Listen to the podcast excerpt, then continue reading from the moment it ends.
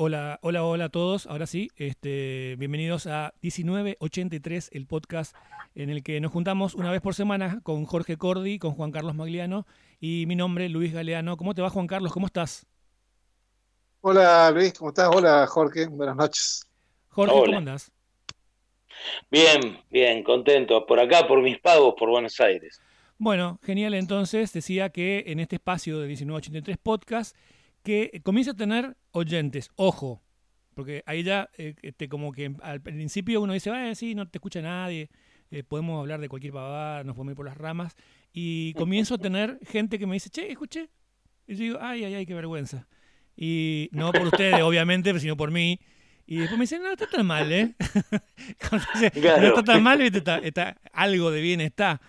Este, sí. Sobre todo porque cuando... ¿Alguno, alguno, hizo un, ¿Alguno hizo un pedido específico sobre que alguno de nosotros tres dejemos de hablar tantas onceras? ¿O fue así? No, creo que todavía... ¿O fue generalizado el espectro, digamos? No, no, no el feedback, todavía no tiene tanta confianza como para decir, che, me parece que hay alguien ah. de más o hay alguien de menos. Igual, este, si por algo nos caracterizamos es por ser muy prácticos a la hora de hablar y de abordar temas. Y de hecho, uno de esos temas hoy es el pragmatismo que, va a dibujar un poco el maestro Juan Carlos Magliano. Eh, no, el, dogmatismo había propuesto yo. Bueno, el, dogmatismo y el pragmatismo, bueno, es como, como, como que uno no se baña nunca en, la misma agua y que y, y, por el otro lado este, siempre la misma agua. O sea, están ahí, uno se, se comparte con el otro, ¿o no? No, no, no lo veo tan así. Te cuento, el pragmatismo, el pragmatismo es vos actuás de acuerdo a lo que es una determinada circunstancia, lo que crees que es conveniente en esa circunstancia, que puede ser una característica dogmática en algunas personas. En cambio, el dogmatismo me parece que está más que nada relacionado con interpretar la realidad de acuerdo a una visión general que vos tenés de esa realidad. No pude remar, Entonces, para, nada, no pude remar para nada mi, mi metida de pata, perdón, Juan Carlos. Este, vamos, entonces con el dogmatismo. no, no, no. No, por ahí a veces, a veces puede ser ¿viste? que, se, que se puedan tener puntos de contacto, pero ¿viste? el dogmatismo fundamentalmente lo que plantea es vos tenés una visión general del mundo, de la realidad, y después cuando te aparece algo en la realidad, lo primero que tendés a hacer es a incorporar esa realidad dentro de ese pensamiento general que vos tenés con lo cual te limita una, una, serie de visiones paralelas o periféricas que mm, te hacen equivocar y mucho, ¿no? Eh, y todos en algún sentido me parece que somos eh, así como dogmáticos eh, en, algunos, en algunas cuestiones. No, perdón, no, me, quedó muy en claro, tu, en claro tu definición. Entiendo por ahí lo que es el dogmatismo, pero en lo que vos estabas diciendo no, me quedó tan, tan en clara, no sé si podés explayarte un poquitito más. ¿En cuanto al dogmatismo? Sí. No, si vos tenés una concepción general del mundo. Vos, por ejemplo, tenés una serie de dogmas religiosos y tenés una serie, para poner un ejemplo, una serie de dogmas políticos. Vos te considerás de izquierda y tenés una serie de dogmas que están vinculados a todo lo que es el pensamiento de la izquierda. Por el contrario, te considerás un liberal ultranza y tenés una serie de dogmas que están vinculados a ese pensamiento, bueno, y en las religiones dependerá, por supuesto, de cada una de las, Pero la religiones. La, rigidez tiene mucho que ver con el dogmatismo, ¿no? Es decir, no correrse ni una... La rigidez por eso. Claro, ni una ápice Claro, por eso, porque entonces... Claro, entonces por eso cuando te aparece una realidad en el, en el mundo, en tu vida diaria, la primera tendencia que vos, que tenemos cualquiera de nosotros, es analizar esa realidad desde esa serie de creencias o dogmas que tenemos incorporados. Y eso muchas veces no te permite darte cuenta que son, más allá de esa característica general que vos tenés sobre el mundo, sobre la sociedad, eh, esa situación particular es una excepción, pues las excepciones existen, ¿viste? Y esto viene a raíz de una, discusión, digamos, que estuve con, con, una amiga que vos la conocés. Pues yo escribí una nota, digamos, sobre un hecho muy puntual que sucedió acá en El Dorado con un, eh, con todo lo que es eh, una, una situación de, familia, ¿viste? De, una familia, una pareja que se separa, eh, donde, bueno, está toda la, más allá de la historia, digamos, la justicia en la provincia de Misiones, por lo menos aquí en la Ciudad del Dorado, termina dando la niña, porque la niña lo pedía, ¿viste? digamos, a través de distintas, de distintas audiencias que tuvieron, eh, vivir con el padre y no con la madre. Eh, bueno, la madre inicia una serie de acciones para tratar de que todo eso no suceda, pero en definitiva, digamos, hay un, hay un derecho superior que es eh, el bienestar del niño. Esto está establecido, ¿viste? claramente en la reforma del Código Civil y en distintas legislaciones que están en el orden nacional eh, con numerosas jurisprudencias. Sin embargo, los grupos feministas, por lo menos aquí de la ciudad del Dorado, actúan como si esto formara parte de esa concepción general que tienen de que los hombres le pegan a las mujeres, que los hombres son violentos, de que había... O sea, te enmarcan todo dentro de eso. Y este no es un caso de esas características. En absoluto. Entonces, en esa discusión... Claro, entonces en, este, en esta discusión que teníamos con esta, con esta amiga, viste, que de grupos feministas, yo cada vez que le explicaba que yo estaba hablando de este caso, no de la situación general, eh, inmediatamente te vuelven sobre el tema general. Pero vos me dicen, vos no podés negar que, los que, hay, hombres, que hay hombres golpeados. No, ¿cómo voy a negar eso? No voy a ser tan estúpido, ¿viste? De negar eso. Pero este no es el caso. Vos no podés negar que los niños en general quieren quedarse con la madre. No, no te voy a negar eso. Pero en este caso, una niña que tiene 11 años quiere ir a vivir con el padre. Vos no podés negar, eran todas cuestiones generales para justificar un caso particular. Y eso en definitiva para mí es el dogmatismo, porque vos acomodás toda la realidad, toda, toda la realidad a ese dogma o esa visión general que tenés de la, de la realidad. Por lo menos eso es lo que esto fue lo que por ahí me hizo eh, de alguna manera plantear el tema este, pero no sé, esta es mi opinión, como siempre digo, que por ahí puede estar, puede ser enriquecida o inclusive planteada desde otro punto de vista por, por otros, ¿no? A ver, te hago, te hago una pregunta. Este, ¿Cuál es la, cuál crees vos que es la necesidad que tenemos como seres humanos? Hay un, hay un, hay un sonido ahí entre nosotros que se está manifestando. Soy yo. Eh, ¿cuál, ¿Cuál crees vos, Juanca, eh, que es la necesidad que tenemos como seres humanos de apegarnos a un dogma? La seguridad, yo creo que el ser humano busca ante todo seguridad. Y la seguridad te la da el tener un marco de referencia en el cual entendés la realidad. Eh, entonces, cuando vos tenés una serie de parámetros eh, establecidos con respecto para entender la realidad, eh, te resulta mucho más fácil sobrellevar una realidad que muchas veces te demuestra que es contraria, digamos, a lo que vos pretenderías que fuera. Yo creo que fundamentalmente pasa por eso, son actos de fe. Eh, tanto religiosos como políticos, como deportivos, poner en el ámbito que quieras, ¿viste? O sea, es como que vos necesitas, digamos, un marco de referencia que en definitiva no es muy distinto de lo que hablábamos la otra vez en uno de los programas anteriores, todo lo que es la, pertenencia tribal, esa que es necesaria muchas veces en el ser humano, como para tener un grupo en el cual sentirse contenido. Bueno, nada más que en este caso me da la impresión que está referido no a no a un grupo humano, sino a una serie de valores o de ideas que cada uno de nosotros tiene. Eh, y, pero esa es la impresión que tengo, ¿viste? Eh, más allá de hablar del caso específico, eh, me gustaría centrarnos, que nos centremos en, el, en, lo que es el dogmatismo y cómo funciona a nivel, a todos los niveles donde, donde la rigidez, a ver, vamos, vamos a ir, a ver, desgajando. Por un lado, todo lo que es muy vertical, o verticalista es, dogmático, la religión, eh, la, milicia es muy dogmática, eh, el feminismo ultranza o todo lo que es ultra es dogmático. Eh, y frente a todo eso me da la sensación de que no, digamos que es como una nube que sobrevuela nuestro, nuestro intelecto, pero a la hora de bajar a cosas concretas, eh, obviamente que lo dogmático pasa a ser un libro pesado y no tiene capacidad de adaptarse a un montón de cuestiones y volvemos a responder con el librito que nos han vendido o que, hemos comprado. Jorge, ¿cuán dogmático sos vos? Eh, yo creo que soy, yo soy un tipo muy abierto. Que no soy, no tengo muchos dogmas, sí tengo creencias, eh, juicios maestros o, creencias, eh, qué sé yo, que, creo que podrían, en el conjunto, podrían formar un dogma, pero, pero yo soy muy, muy abierto. Justamente hoy estaba hablando con un amigo de eso, de, que tengo una apertura de, de aceptar cosas, de aceptar lo distinto.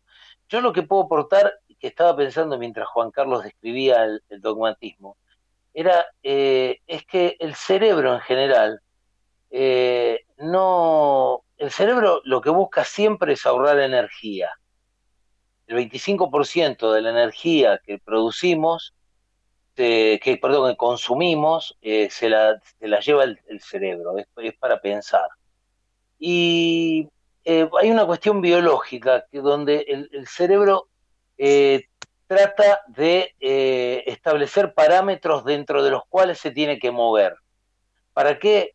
Eh, parámetros fijos, trata de fijar esos parámetros, para gastar la menor cantidad de recursos posible, de energía, porque pensar, analizar, reflexionar consume energía. Y entonces queremos que cuando la puerta en una habitación, supongamos que estemos en una habitación y la puerta hoy nos aparece de frente, otro día de costado, otro día atrás, generalmente eh, nos sentimos incómodos, o sea, estamos incómodos porque todo el tiempo tenemos que estar viendo, analizando dónde está la puerta hoy, cuál es el lugar, dónde me tengo que parar hoy. El dogma en general lo que hace, me da la sensación cuando lo pienso, es eh, establecer eh, puntos rígidos, o sea, eh, nos dicen cómo pensar y nos ahorramos de reflexionar de cómo pensar. Así que me parece que esta conducta está asociada a, la biología, a la forma que el cerebro interpreta el mundo y a la forma que el cerebro tiene de moverse en el mundo, ahorrando siempre pensamientos, aprendizajes nuevos, trata de que, de que todo sea eh, fijo, de no moverse del lugar, de que el conocimiento nos sirva durante mucho tiempo, porque incorporarlo y formar nuevas redes neuronales para que sostengan la información nueva que nosotros incorporamos a nuestro cerebro, necesita un estante nuevo, la, la, biblioteca eh, que tenemos en el cerebro, entonces poner el, estante es un recurso que el cerebro evita hacer. Eh, creo que la cosa un poco va por ese lado me parece que va por el tema, o sea, que lo que puedo aportar ahí como, como aliado a este, al dogma es que la biología nos empuja a ser dogmáticos.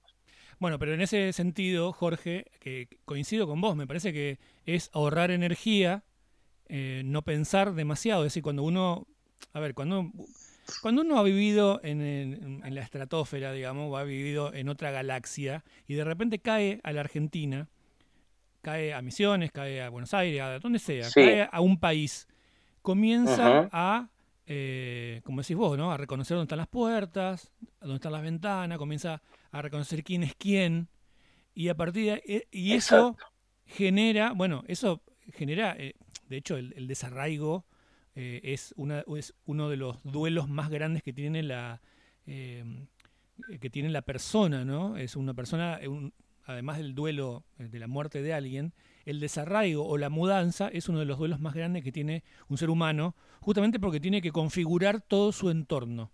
Cuando configura todo su entorno, el entorno sigue cambiando. Entonces, cuando nosotros nacemos, si es que nacemos o venimos de otro lado, y si vivimos en otro lado y volvemos a nuestro lugar o nos vamos a vivir afuera, vamos a tener que configurar todo ese entorno. Si nosotros eh, Digo, comenzamos a vivir en una sociedad donde nos van diciendo lo que es bueno y lo que es malo en un colegio religioso, por decirlo así, por poner el ejemplo nomás, ¿no? Eh, uno va a tender quizá a entender que lo bueno y lo malo, digamos que fácilmente uno distingue lo bueno y lo malo, hasta que se encuentra con otra realidad, porque el, mundo va cambiando y se da cuenta que lo que era bueno o lo que te decían que era bueno no era tan bueno, lo que era malo tampoco era tan malo, y, y comienzan a haber grises. Dentro del, de lo organicista, digamos, del pensamiento tuyo, ¿no? Es decir, del cerebro ahorra energía y demás, eh, o lo, biologicista, si se quiere, también hay una parte del cerebro, creo, y hablo de afuera, vos sabrás más, creo que también hay una parte del cerebro que, que hace que nos adaptemos, ¿no? Que nos adaptemos porque, es decir, de, vamos a las cavernas de vuelta, este, tenemos que cazar el mamut de una forma. Ahora, si el mamut te encara de, frente, tenés que sobrevivir. Entonces, esa, esa manera de, de, cazarlo ya no es la que, la que sirve siempre hay momentos en que nuestra, nuestra, nuestra manual de instrucciones de cómo cazar un mamut tiene que eh, tener salidas de emergencia. Eh, ¿Cómo funciona entonces, o cómo funcionaría entonces eh, este, este proceso de adaptación que también biológicamente tiene el ser humano, Jorge? Sí, absolutamente. Yo creo que obviamente que nos adaptamos, obviamente que podemos cambiar. Lo que el cerebro tiene claro es que ese tipo de, decisiones de adaptarse, de cambiar, eh, consume mucha energía porque tiene que crear nueva red neuronal. O sea, tiene que haber sinapsis, tiene que haber las dendritas, se tiene que girar para encontrar a otros, a otras dendritas y poder eh, crear esa red neuronal que permita eh, tomar, o sea, digamos, tomar una decisión diferente. El cerebro está todo el tiempo creando. Ahora, cuando vos tenés un camino, como el, o sea, andar en bicicleta lo aprendiste una vez y es para siempre. ¿Por qué, ¿Por qué pasa eso en el cerebro? ¿Por qué no tenés que volver a aprender a andar en bicicleta cuando ya lo aprendiste? Porque eh, lo que busca es ahorrar energía. A ver si, bueno, ok, pero se puede adaptar si hay, si la bicicleta es diferente a como vos lo aprendiste, el cerebro se adapta. Sí, absolutamente. Hay algo que, que tiene el cerebro, que es neuroplasticidad, que eh, hace que el cerebro eh, se, adapte, cambie, pero no deja de saber que eso cuesta energía y que el laburo del cerebro es ahorrar energía, porque la energía para el cuerpo en la construcción es escasa. Hoy abrimos la heladera y hay comida, no todos, hay gente que muere de hambre, por respeto, digámoslo, pero en, la gente que nosotros, el, el espacio donde nosotros nos movemos, abrimos la heladera y tenemos energía ahí para consumir. Pero cuando el, cuerpo fue diseñado, eh, digamos, el, cuerpo actual, el cuerpo moderno fue diseñado, digamos que el alimento no sobraba.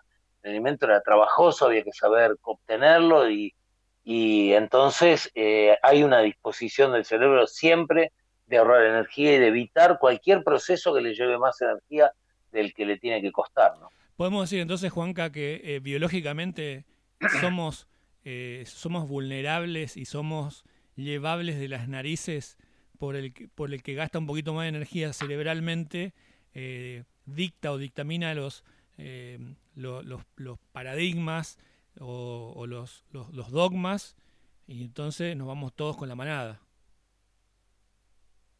Sí, puede ser. Yo te, o sea, yo entiendo lo que, lo que plantea Jorge y creo que, es cierto, digamos, en, gran parte de la sociedad. Pero, digamos, bueno, una sociedad, siempre los que de alguna manera hacen acciones disruptivas en esa sociedad son los que tienen la capacidad de vislumbrar las cosas desde un punto de vista diferente, independientemente de que el punto de vista te guste o no te guste. O sea, Marx lo idea al mundo de una determinada manera, Keynes lo idea de otro, Milton Friedman lo idea de otro, o sea, pues tienen una capacidad, digamos, de ver una serie de aspectos que por ahí otros, o algunos filósofos, digamos, podríamos poner varios, o sea que hay, hay una, una, enorme cantidad de gente que, no sé si será por una cuestión biológica, eso ya lo desconozco, si tendrán algún tipo de, de circunstancia especial en, en, su conformación cerebral, pero que utilizan gran parte de, yo diría que mucho más de ese 25% que utiliza la mayoría de la, de la humanidad, ¿no? de, ese 25% de energía. Entonces, si, si, si, uno pretende, esta es mi opinión, ¿no? Si uno pretende que no te terminen guiando, como decías vos, eh, la manada, eh, los tipos que piensan por sí mismos y te bajan una serie de conocimientos para que vos únicamente los repitas. Y bueno, tenemos un poquito como la obligación de ir ampliando, digamos, nuestras perspectivas y si gastamos el 25, tratar de gastar un poquito más, ¿viste? en, el pensamiento. Porque si no, estamos muy complicados. O sea, lo hemos hablado en varias oportunidades esto con, con respecto a distintos temas. Eh, es indudable, digamos, que el ser un complejo biológico, nosotros, gran parte de nuestras acciones, nuestras reacciones, están determinadas por todas esas reacciones físico-químicas que tenemos en nuestro cuerpo y por todo lo que es nuestra historia. Pero también es cierto, me parece, que, hay, que tenemos la capacidad de eh, alterar de a poco, con distintas características y por supuesto también dependiendo de, las oportunidades que uno ha tenido en la vida, tanto en alimentación desde pequeño como en, educación o, o, socialización que uno ha tenido, de ir ampliando esas perspectivas. Porque si no termina siendo todo eh, una, una lucha entre dogmas, ¿viste? Y cuando vos planteas una lucha entre dogmas, es inevitable el conflicto no hay forma de que vos salgas del conflicto. ¿Por qué? Y porque te hace incapaz de ver algún razonamiento del que tiene un pensamiento diferente. Y esto sea del lado que sea, ¿eh? o sea, no, no es de, no, no, no estoy planteando de uno, o sea, lejos de mi espíritu de, de, entrar en la grieta, viste, argentina, esta en la cual nos quieren invocar a todos, viste, sin, sin, ningún tipo de, problema. Eh, pero me, parece que, es una tarea que nos tenemos que dar, ¿viste? Sí, yo creo, eh, personalmente, perdón Juan, me, da la sensación de que cada cierto tiempo hay una reconfiguración de paradigmas, ¿no? Eh, cuando vos hablas del de el colectivo feminista, el colectivo feminista extremo, ojo, no, no, no hablemos de todos. no, no, sí, seguro. El colectivo feminista extremo eh, estamos hablando de gente que ha reconfigurado y ha gastado mucho más que el 30% del cerebro como para reconfigurarse y para intentar reconfigurar y luchar por una reconfiguración que me parece muy válida. Ahora, una vez que se, ha entrado en la nueva dimensión eh, feminista a ultranza, por poner un ejemplo nada más, eh, cuesta después, porque ya se, volvamos a lo organicista, ¿no? Porque como que ya se gastó todo el, todo el combustible en ese cambio paradigmático.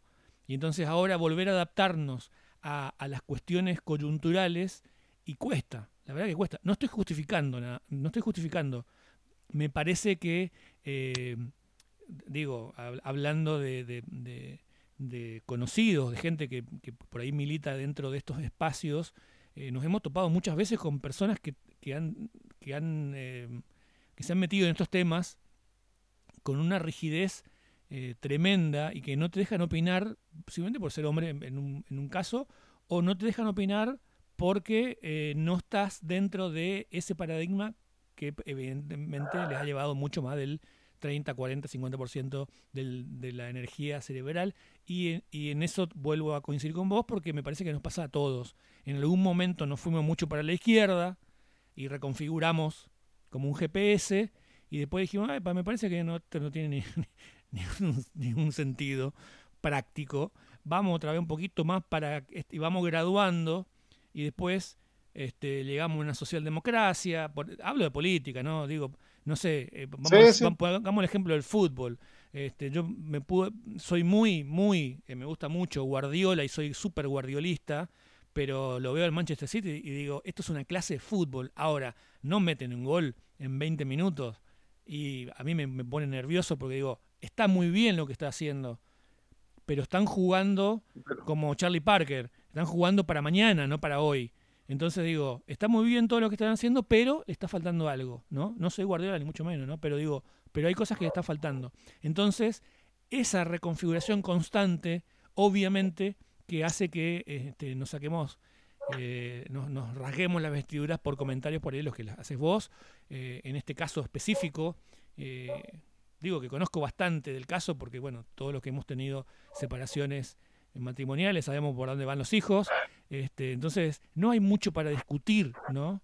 sin embargo, esta configuración que decía Jorge, que ahorra energía. Mucha gente, bueno, también ahorra energía a la hora de discutir con herramientas muy, pero muy precarias, ¿no?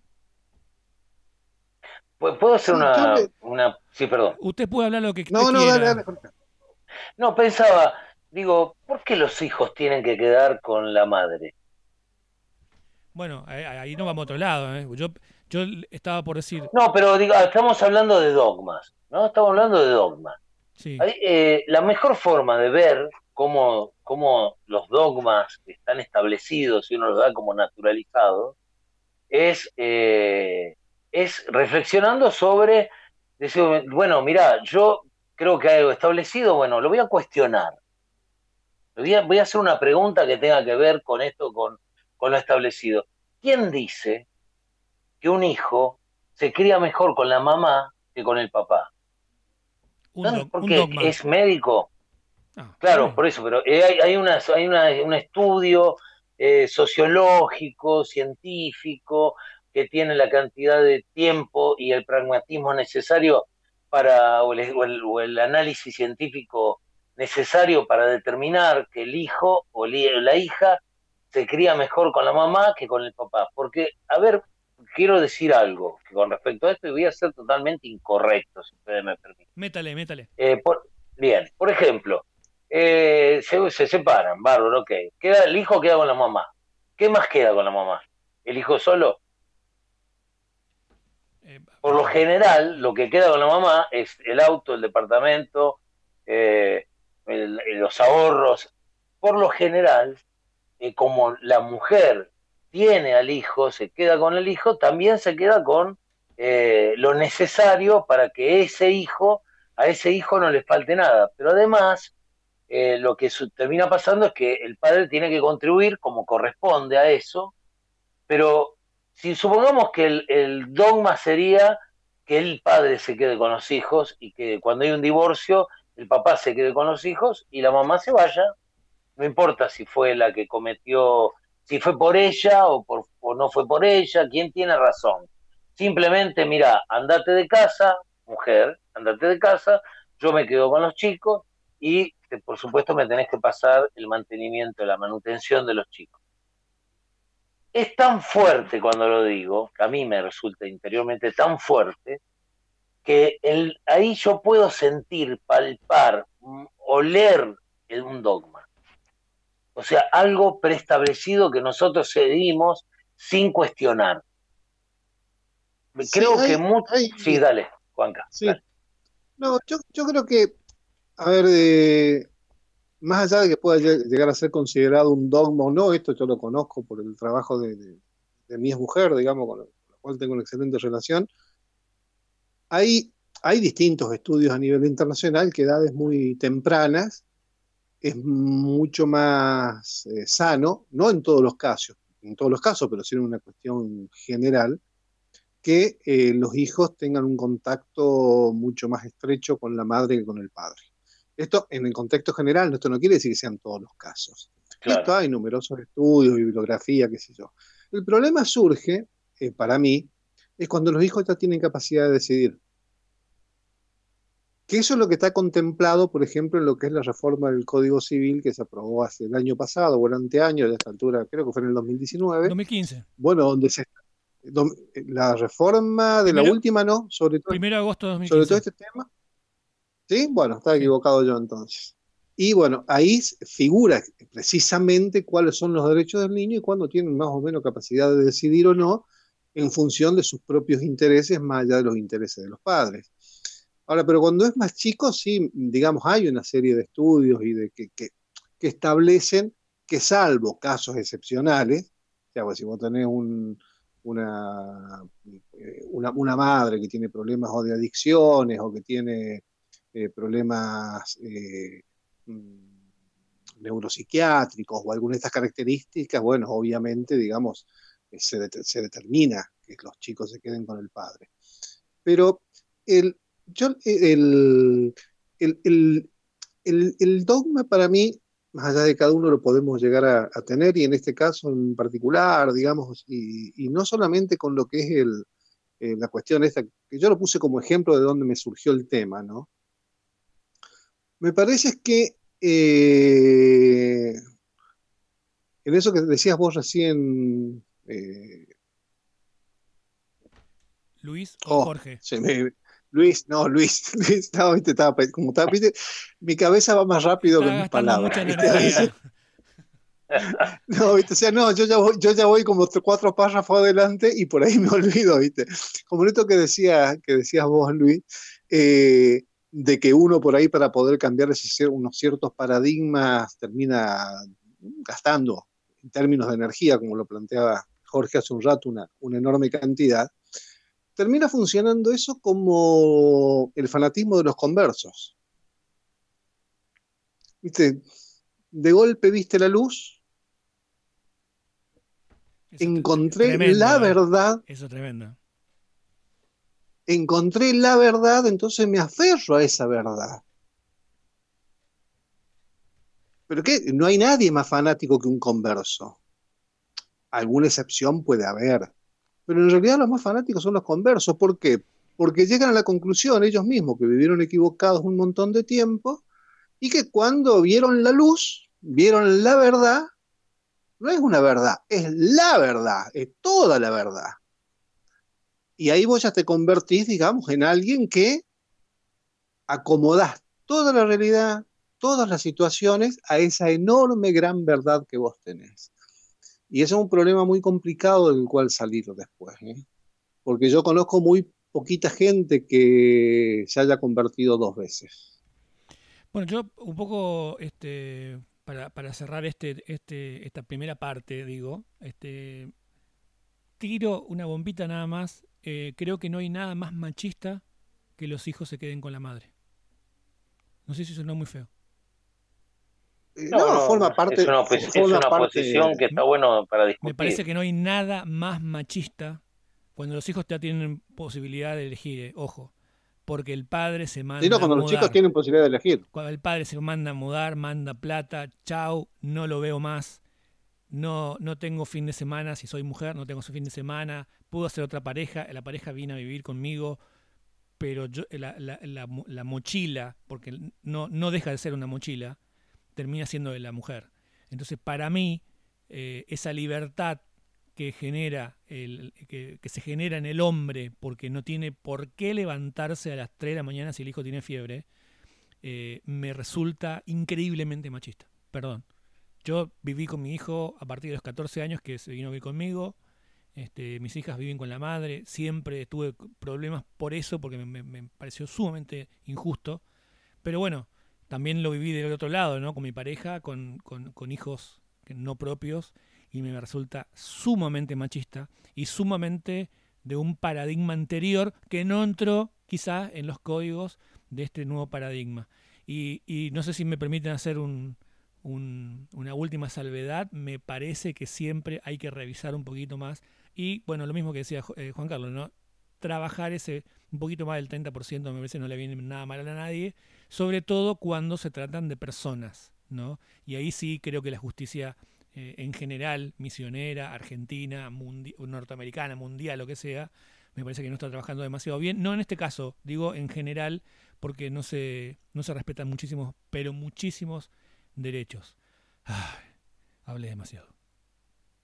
No, está bien. Bueno, eh, si, les parece, podemos pasar para un lado un poquito más, más jocoso porque sí por mí eh, pasemos porque, porque, Jorge tenía que contarnos no sé no sé si se decidió a irse del país o a anotarse en Tinder pero bueno uno, uno de los dos temas era venía por ahí no por ahí eh, se, yo por ahí se el país porque tiene más posibilidad de Tinder en otro lado es muy probable porque se concentra más población pero más allá de eso hay mucha gente se habla de Tinder se habla hay mucha gente que no conoce yo sé que ustedes dos sí eh, los he encontrado en Tinder. No, mentira. Emocionados. sí, no. Pero me gustaría que conversemos porque hay muchas personas que no tienen ni idea de qué, de qué pasa en esos lugares, si en realidad son lugares donde se encuentra la gente para tener eh, sexo y nada más que eso, si es un touch, and go y qué sé yo, lo que se dice toco y me voy. Así que me gustaría contarles un poco cómo, cómo es, cómo son las tres eh, las diferencias, digamos, que hay entre las tres eh, aplicaciones más conocidas y las que más se usan eh, para encontrar pareja o para encontrar momentos de, encuentro y de, de, unión y de placer. Eh, bueno, temas, temas. Uno Ah. es parejas. A ver, estamos Parejas hablando, es- pará, estamos hablando de Tinder y cuáles Sí. son las otras, serían las otras dos aplicaciones. Tinder, Badoo y parejas. Ah, y parejas. Ok. Parejas se llama parejas. la aplicación. Sí, la- es, es una aplicación que está incluida dentro de Facebook, que no la podés ver desde la computadora. Si vos entras al Facebook de la computadora no te aparece, solo lo podés encontrar en eh, Facebook eh, en el teléfono. Ah, mira, mira. ¿sí? Sí, no podés acceder a través de la computadora, ¿por qué? Para que no te, la- no te accedan cuando están en tu casa, no te revisen y qué sé yo. Ajá. Entonces, solamente en el te- tu teléfono per- personal. Bueno. Ok. ¿Cómo funciona eso? Eh, parejas, eh, es una aplicación, vos entrás, tenés que lo primero que te van a pedir las tres aplicaciones es que definas tu perfil. Hay muchas cosas ahí, porque podés agregar preguntas, eh, cosas que te gustan hacer, eh, para ver cuánta coincidencia hay. Entonces, vos después, cuando ves a una, chica dentro de la aplicación, mirás el perfil de esa chica te va a decir en cuántas coincidencias, en cuántas cosas coinciden. Por ejemplo, eh, no sé, hacer surf, surf, me gusta el surf, la lectura, y bueno, a ver, te va a aparecer si esa persona has- tiene, comparte el, el gusto de hacer surf. Esto ¿Cómo tres, es eso? en las tres aplicaciones. En las tres aplicaciones.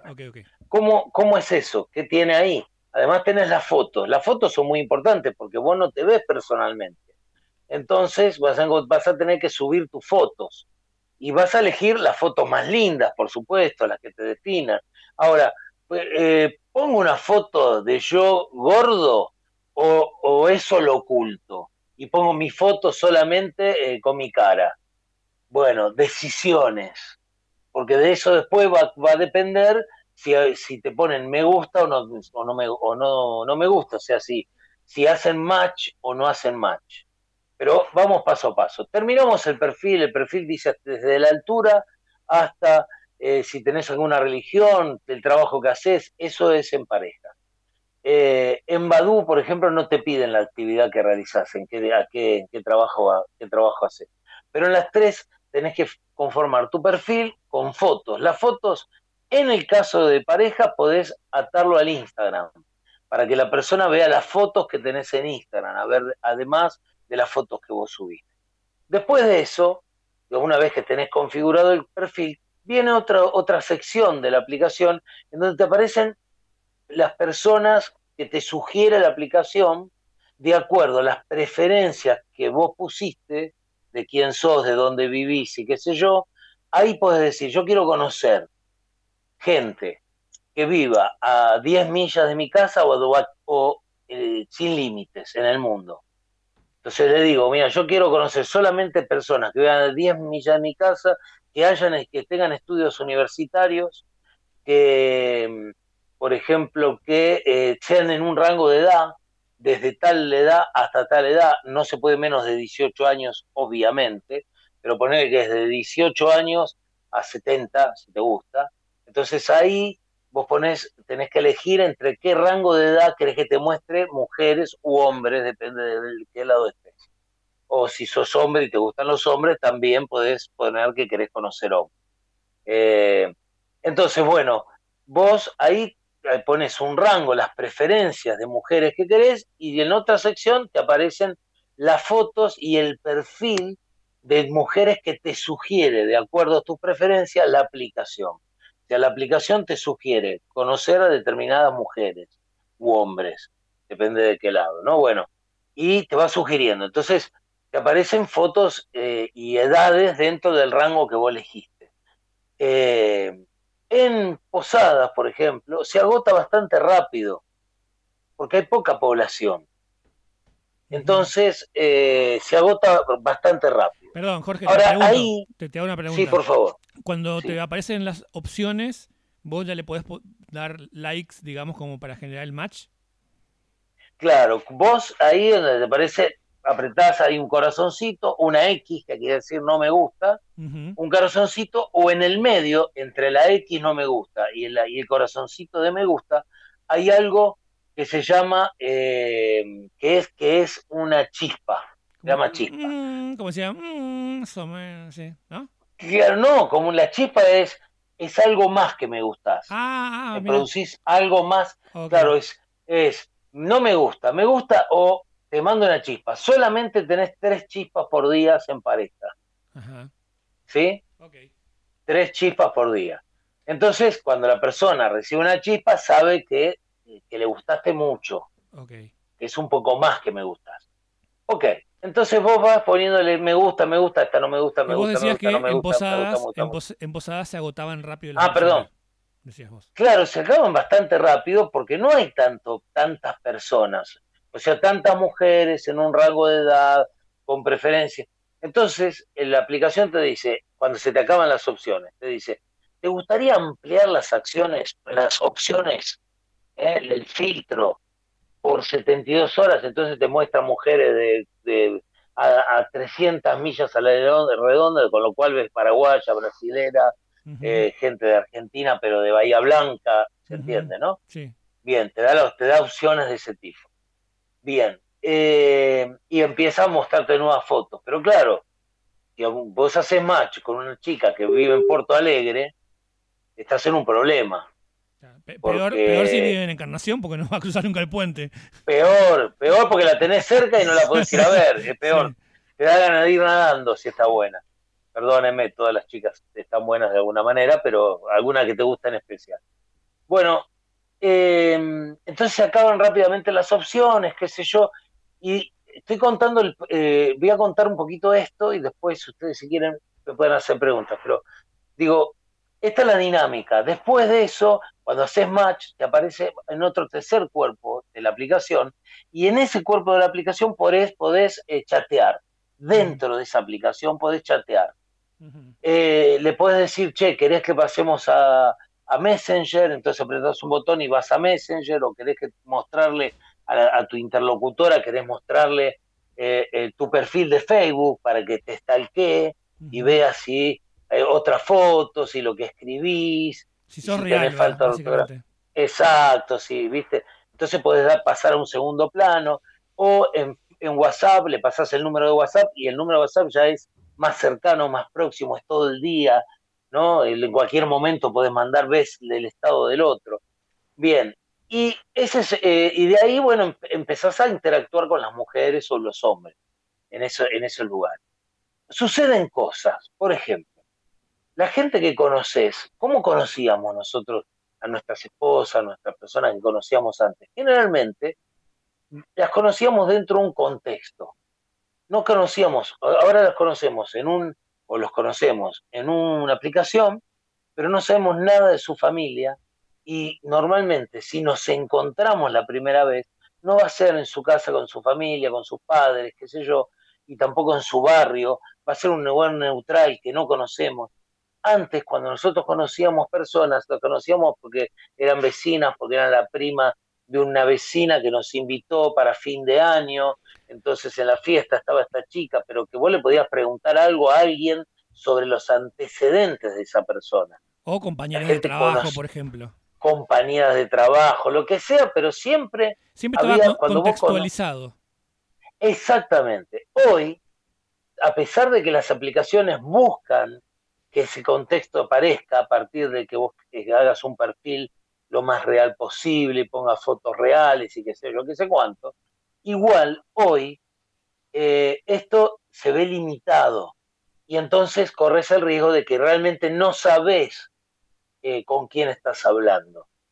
Sí, puede parecer muy bueno, qué sé yo, pero te puede estar ocultando que tuvo un problema psiquiátrico y que está tomando eh, Prozac, eh, está, está tomando un, me- un medicamento para la, para la depresión, y vos no te enterás nada de eso, no sabes nada.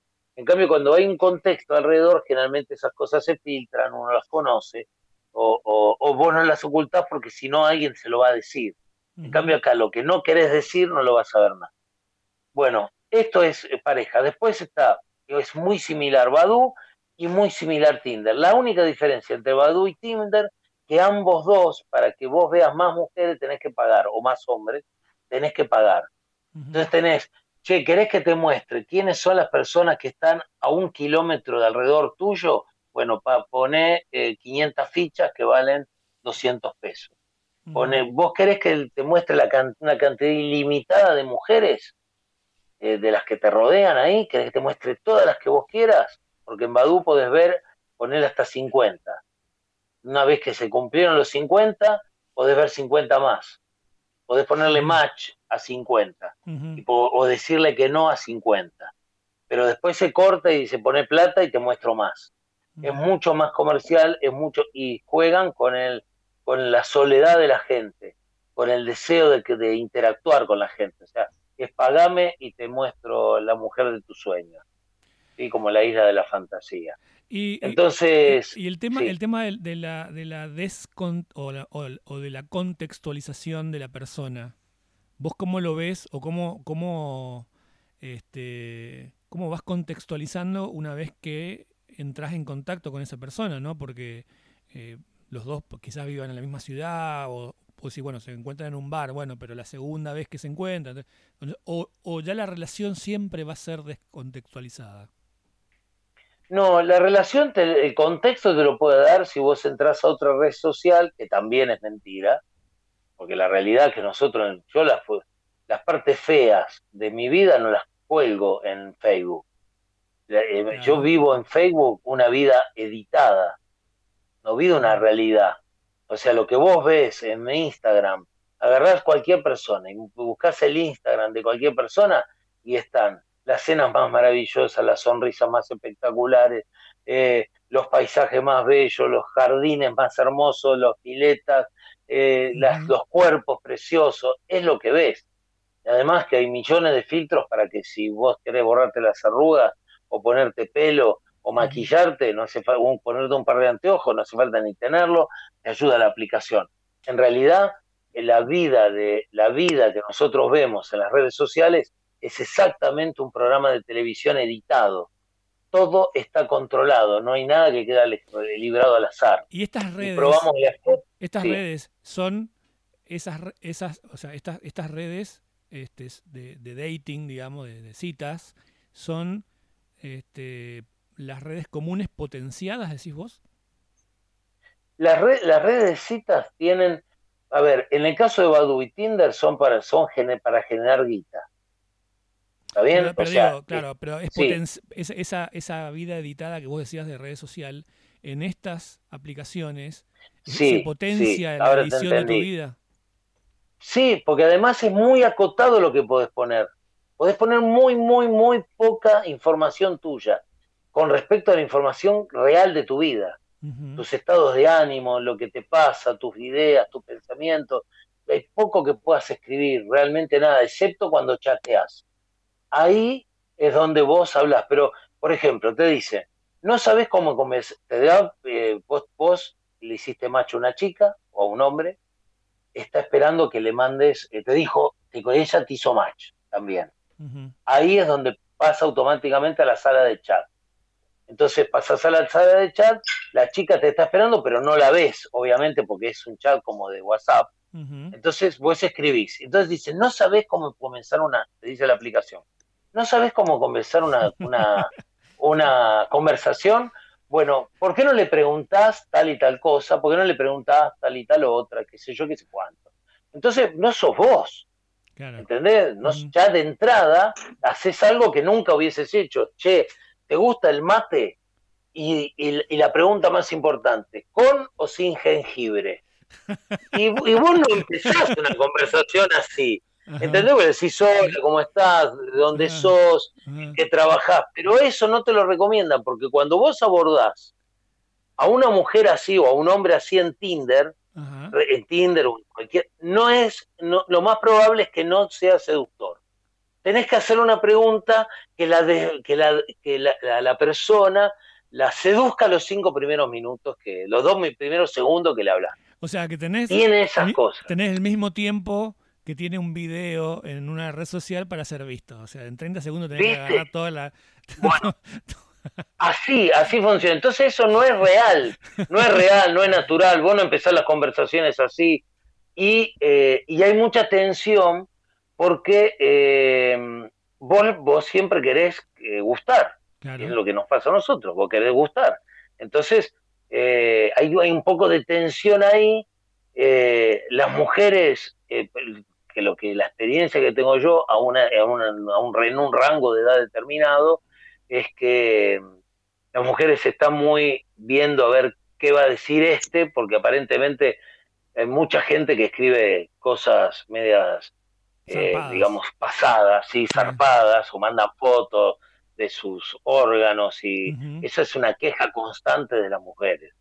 Y cuando lees la biografía, que tienen unos, unos, unos, pueden poner unas palabras si lees la biografía, eh, te dicen, no atiendo a hombres casados, no me gusta que me mientan, no me mandes fotos eh, de tu miembro porque el, sos bloqueado automáticamente. O sea, parece que es bastante seguido que sucede eso en esas redes y si sucede es porque en algunos casos debe funcionar, me imagino.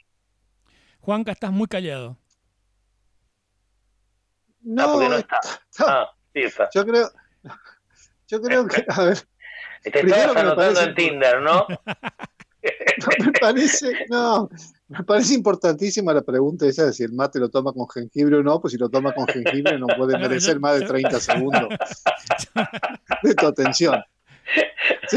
Listo, toma con jengibre, lo siento, placa, está todo muy bien. Te tiro otra, te tiro helado, te tiro, eh, ¿te gusta el helado? ¿Cuál es tu sabor preferido?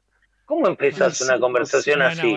Ahí vas en el no, pero más, allá de eso, digamos, de, de, la, de, las aplicaciones, que si yo, me parece que el, tema, el tema de fondo es la soledad de la gente. Bien. Este, esta es la cuestión. Y que ante un vacío que sienten por la soledad, digamos, eh, se ven obligados a utilizar una serie de, herramientas que a muchos les sirven, a otros no, qué sé yo, no soy quien para juzgar, digamos, o sea, cuál es. Eh, yo tengo un amigo, digamos, que se casó con, con otra, eh, otra chica de otro, de otro lugar del mundo y, y son felices. Yo tuve, yo conocí una chica, una rusa, jugando al ajedrez. Y se vino a vivir en Argentina y estuvo un tiempito acá y después se terminó casando con un amigo mío también. Entonces, esto, o sea, cada uno va buscando en la vida, digamos, la forma de, intentar estar mejor. Eh, ahora, en el fondo, más, no, sé, yo no, conozco bien cómo funcionan estas aplicaciones, te digo la verdad, no, no, no sé porque mm, eh, una vez, hace mil años, ¿viste? en uno de esos momentos en los cuales uno estaba muy solo, había otra aplicación que ni, me acuerdo, no, ni me preguntes cómo se llamaba, porque era mucho antes del Tinder y todas esas cosas. Eh, y me inscribí y me terminé de inscribir y, lo primero, ¿qué hago acá? ¿Viste? claro, claro. Y, me, y me fui, y no sé si estará activa todavía, la verdad que no sé, estoy hablando de hace 12 años, qué sé yo cuándo. Claro. Esto es una cosa, no sé. Pero bueno, pero eh, son por ahí, eh, eh, yo creo que es un producto de la, de la necesidad de alguien de conectarse con alguien o de encontrar a alguien con el cual, con el cual ser feliz, ¿no? más allá de que puedo, puedo, lo utilizan. Déjame hacerte un paréntesis. cuando vos decís es, es producto de la soledad, ¿no será producto de la dificultad que tenemos para conectar en realidad? Y bueno, pero eso te lleva a la soledad. O sea, sí, pero el, disparador es la dificultad que tenemos para conectar con otras personas eh, en, en, términos románticos, que no sea en una aplicación donde estamos todos mezclados. Me parece que tal vez eso es lo más importante, no sé, te lo tiro. en, la, mayoría de los casos sí, me imagino que... Bueno, una cosa no quita la otra, me parece que uno es en lo general es uno, en lo general es la pues, soledad y en lo particular es, la, es la falta de relacionamiento que, como dice, eh, Yo te, voy a poner un, el ejemplo, por ejemplo, de alguien que vive en una localidad muy chica y que tiene una vida intelectual intensa y que quiere encontrar una pareja que tenga también una vida intelectual relativamente, digamos, acorde a lo que es su, su vida. Y a veces se le dificulta. Claro. Y no es que no tenga posibilidades de conectarse o emocionalmente, sino que, viste, no, no, no encuentra lo que él busca. Y, por ahí tiene toda la capacidad el tipo para relacionarse sin ningún tipo de, de inconveniente. Son casos, en general yo creo que sí. Digamos, toda esta vida que, venimos llevando adelante desde hace ya varias décadas, ha ido de alguna manera eh, condicionando nuestra capacidad de comunicación. Eh, porque la, o sea que, yo por las preguntas que vos me decías recién que te indicaban que vos les debías hacer, inclusive me da la impresión, es que es una impresión nomás que tengo, que los tipos, las preguntas que te indican son las que, de acuerdo al perfil que puso la, chica, son las que son las que sirven de entrada. Claro, claro. O sea, claro. Si, entonces, no, si no le gusta el mate, no le va a preguntar nada sobre el mate. No te va a preguntar, no te va a decir, viste, si, si toma mate. ¿Y quién toma mate con jengibre? Si toma mate con jengibre, porque la mina toma mate con jengibre, ¿viste? O sea, no encontrás. yo, yo tomo mate con jengibre, por ejemplo. Bueno, a vos te van a preguntar si estás en algún lugar, che, te claro, mate, sí. Sí, te gusta el mate, sí, sin trabajo infantil. Sí, bueno, ahí te iba a decir. Claro, sin trabajo infantil, claro, te iba a decir. Sí, infantil. Dice, más aburrido esto. Yo quiero, yo quiero contar una anécdota, si me, si me, permiten, hablando de esto, hablando de, de, de, de la soledad. Hace cosa de 10 años más o menos, eh, yo escribía para una revista, tuve la posibilidad de entrevistar a una chica que trabajaba en una, en una, ¿cómo se llama eso? Hotline, ¿no? Sí, ¿cómo En ese momento eh, no, estaban tan desarrolladas las aplicaciones, entonces vos llamabas de tu teléfono y de tu celular encima, ya habían celulares, este, y bueno, y te, cada 30 segundos te caía una, una, ficha, ¿no? Este, entonces el negocio pasaba por mantener, en, mantener al usuario o a la usuaria este, en línea. Entonces, yo, para mí era un trabajo súper extraño. Le hice una entrevista a una chica que trabajaba ahí. Me acuerdo perfectamente la, sorpresa, ¿no? Porque yo le preguntaba sobre, sobre la gente, qué tipo de qué perfil de gente llamaba, ¿no? Y en qué horarios. Y me dice, te vas a sorprender, me dice la chica. Los que llaman llaman porque están solos. Y nosotros hablamos de cualquier cosa este, y terminamos siendo psicólogas, decía ella, ¿no? Porque terminamos hablando de cualquier cosa menos de sexualidad. Hay casos y casos, ¿no? Obviamente. Pero por lo general el, que llama por, por sexo llama por 30 segundos, un minuto. El que es negocio es el que está solo, decía la chica. Cuando vos notás que estás solo, apagás todos los, los, clics así tipo para que no te entren más mensajes, más eh, llamadas en espera, para que no te queden llamadas en espera, te relajás y podés mantener una hora de conversación con una persona que te va a dejar un billete importante, porque una hora es mucha plata para esa chica que está cobrando el 3% de lo que se cobra en el call center, obviamente. Pero este, eso, me, eso me comentaba, ¿no? Y eh, la, otra persona, la que también entrevisté, que había estado trabajando en, un, en, un, en una empresa similar, pero en Madrid, me decía exactamente lo mismo. Me decía, la gente que llama no es porque quiere sexo, porque la gente que quiere, que quiere sexo va a ir a otro lado, no quiere hacer match, no quiere, está sola. Y yo siento muchas veces, me dijo una de ellas, que, nos, que tenemos como una responsabilidad social, así entre comillas, de que hay mucha gente que se quiere pegar un corchazo y que nos llama por última vez. Y esa gente nosotros muchas veces lo levantamos. Así me, a mí me, quedó grabado, me grababa la experiencia de esa charla y me parece que eso expuesto a niveles, a ver, no sé, exponencialmente este, masivos, eh, me da la sensación de que hay una, alta canalización de esa soledad a través de estas aplicaciones. No sé qué pensás, Jorge. No, me, me, me, encanta lo que traes, me parece genial esto que traes, porque, a ver, eh, ¿qué pasa cuando, eh, digamos, a mí, a mí lo que me preocupa, y digo me preocupa porque hay cada vez más gente sola. En Buenos Aires hay una, una enorme cantidad de gente sola.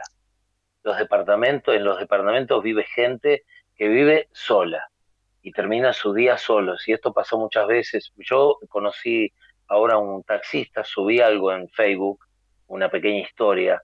Conocí un taxista de 77 años que eh, se llama eh, José, que se llama José Luis eh, y el tipo me, me le llamo, me subo, voy a hacerlo lo más corto posible, chicos. Me, subo, al, me subo al, al, auto y le digo, mira, es en, 25 de mayo y Tucumán, necesito ir ahí. Entonces piensa, piensa, ah, no, no, no ah, ya sí, donde vive mi novia. Cuando él dijo mi novia, digo, bueno, 77 años, porque me dijo él que, que, tenía 77, eh, entonces me dice, ¿dónde vive mi novia? Y digo, bueno, debe ser una mujer mayor, y que yo me la imaginé grande. Y él me dice, y paramos en un segundo, me dice, ¿querés ver? Dale, le digo, mostrame. Me, me mostró la foto de una chica joven, de 49 años, digamos, ¿no? Que bueno, no es una chica, pero 41 años, joven, hoy. Y hermosa mujer. Entonces eh, me empezó a contar cosas, qué sé yo, me dice, mira, yo tuve 50 años de matrimonio, mi mujer falleció, ¿cómo lo llevas? Mira, me dice, eh, durante tres años y medio lloré hasta que me di cuenta, me miré una vez las piernas y me di cuenta que había bajado 20 kilos, que estaban recontra flaquitas, era un hombre gordo, un hombre delgado. Entonces eh, decidí no llorar más y apareció esta chica y bueno, me contó cosas de la chica y me hizo escuchar audios, el tipo estaba re contento. Me dice, mira, yo esto no, lo hago con nadie, no sé por qué lo hago con vos. le creí que no era un loco que andaba mostrando eso a todo el mundo. Escuché los audios de las chicas. Entonces me dice, me cambió la vida, esta chica me la mandó Dios. Entonces yo pienso, ¿cuánta gente sola por divorcios, por porque se mueren sus parejas, y después el problema que tenemos todos para conectar. Esto es lo que, no sé, me, me, me che, loco, ¿cómo puede ser que la forma de conectar es que una empresa empiece a facturar para juntarte a otra persona? ¿Qué pasó? Que conectar, que conocer gente empieza a ser un negocio para alguien. Que vos puedas mitigar tu, tu, sociedad, tu soledad. Perdón, sí. No, pero es la evolución que ha tenido este, la, humanidad, digamos, hace, cuando yo era chico, eh, hace, está bien que soy grande, pero estamos hablando de cuatro décadas, tenía 20, 22 años, eh, existían los lugares de baile para solos y solas. Sí. Y era un negocio. Sí, sí está bien, está bien, tenés razón toda la tecnología lo que ha hecho es que alguien se adueñe del negocio. Sí, no, pero además lo ha masificado. Hoy no conoce gente, hoy nadie... Claro, pero hoy nadie conoce gente... Sí, sí. El tema es ese, al, al, al, hacerte dueño del negocio, mientras más clientes tengas, mientras más masificación tengas, mientras más posibilidad de conectarte tenés, vos antes para ir a ese bar de solos y solos tenías que tener el auto, tenías que tener el colectivo que te lleve de él de tu barrio que por ahí a las 12 de la noche dejaba de funcionar. O sea, existía el negocio, pero existía el negocio para un núcleo de personas más chicos. Pero todo lo que hace la tecnología, digamos, es masificar precisamente lo que en el fondo sigue siendo el mismo negocio, que es el negocio de la sociedad, de la soledad en la sociedad. Sí. Qué tema, ¿eh? Yo lo que voy digo, no, no, es, no, hay que sorprenderse porque es la evolución de esto. Eh, y yo, como soy, creo que alguna vez lo conté, digamos, soy lector consuetudinario de ciencia ficción, hay libros que analizan, en ciencia ficción, por supuesto, toda esta problemática desde el año 1945, 50, y que visualizaban, digamos, este tipo de situaciones que se podían dar en el tiempo, por supuesto, cuando nadie soñaba con Internet, cuando nadie soñaba con la telefonía celular, o muy poquitos, pero que te presentaban esos mundos, viste, futuros, en los cuales las comunicaciones se daban con estas características y la problemática estaba presente, porque en definitiva el tema sigue siendo la soledad del hombre. el hombre o de la mujer, digamos. No, nos olvidemos de Radio Colonia de Alemania para Latinoamérica, que este, pedían eh, cartas de, de, hombres y mujeres a Latinoamérica y vos enviabas una carta, te estoy hablando del año 70, enviabas una carta a Alemania y en Alemania te leían la carta para Latinoamérica en Latinoamérica alguien te podía estar escuchando, te escribía y más o menos en seis meses tenía una respuesta que ahora por ahí en Tinder tenés en 10 segundos, ¿no? Y yo en 10 segundos. Esta, esta, esta historia te la, te les cuento porque los padres de un amigo mío se conocieron así. Ella vivía en Mendoza, él vivía en Formosa, y este, escuchaban la misma radio, que era Radio Colonia de Alemania, y se conocieron así. Es decir, ahora, muchos actores que en aquel momento funcionaban como las radios, hoy se han, se han este, unificado en dos o tres aplicaciones y, para de contar. Bueno, amigos, son las, eh, a ver, 64, 65 minutos hace que arrancamos. Así que estamos, estamos eh, promediando, terminando, digo, nuestra, nuestro encuentro de hoy. Me parece súper interesante hablar de lo que sería, lo que deja, digamos, esto para la próxima vez, que, deja una enorme sensación de soledad y un abismo entre una persona y otra, que creo yo que que va más allá de las parejas. No sé si comparten o no y, podríamos eh, hablarlo la semana que viene porque hay una soledad eh, palpable, me parece. Hay una soledad palpable eh, que, que, exceda a las parejas, que, digo, que tiene que ver más con el individuo, que hoy por hoy está mucho más atomizado, creo que lo hablamos en algún momento respecto a, a Byung-Chul Han y, y otros pensadores contemporáneos, pero me parece que cada vez va más vamos a una sociedad eh, altamente tecnificada y altamente eh, aislada. No sé qué piensan ustedes, pero me podrían, mm, podríamos ir pensándolo para, para, para conversarlo la semana que viene. No sé qué les parece. Me sumo. Dale. Dale, eh, sí, no hay problema. Juanca, un, un placer haber estado hablando esta hora y hora y, te digo, y hora y seis minutos. Estamos bien. Está bien. Estamos, estamos, estamos, estamos, bien, estamos bien. Bueno, eh, Jorge, te esperamos por acá para la semana que viene. Sí, señor, ahí estaré. Ya te empieza el partido de River, así que apúrate. Empezó hace un minuto, empezó hace un minuto cincuenta. Ah, bueno, listo. ah, yo pensé que. Dale. Bueno, nos encontramos entonces la semana que viene. Gracias. Sí, señor. Perfecto. Ahora sí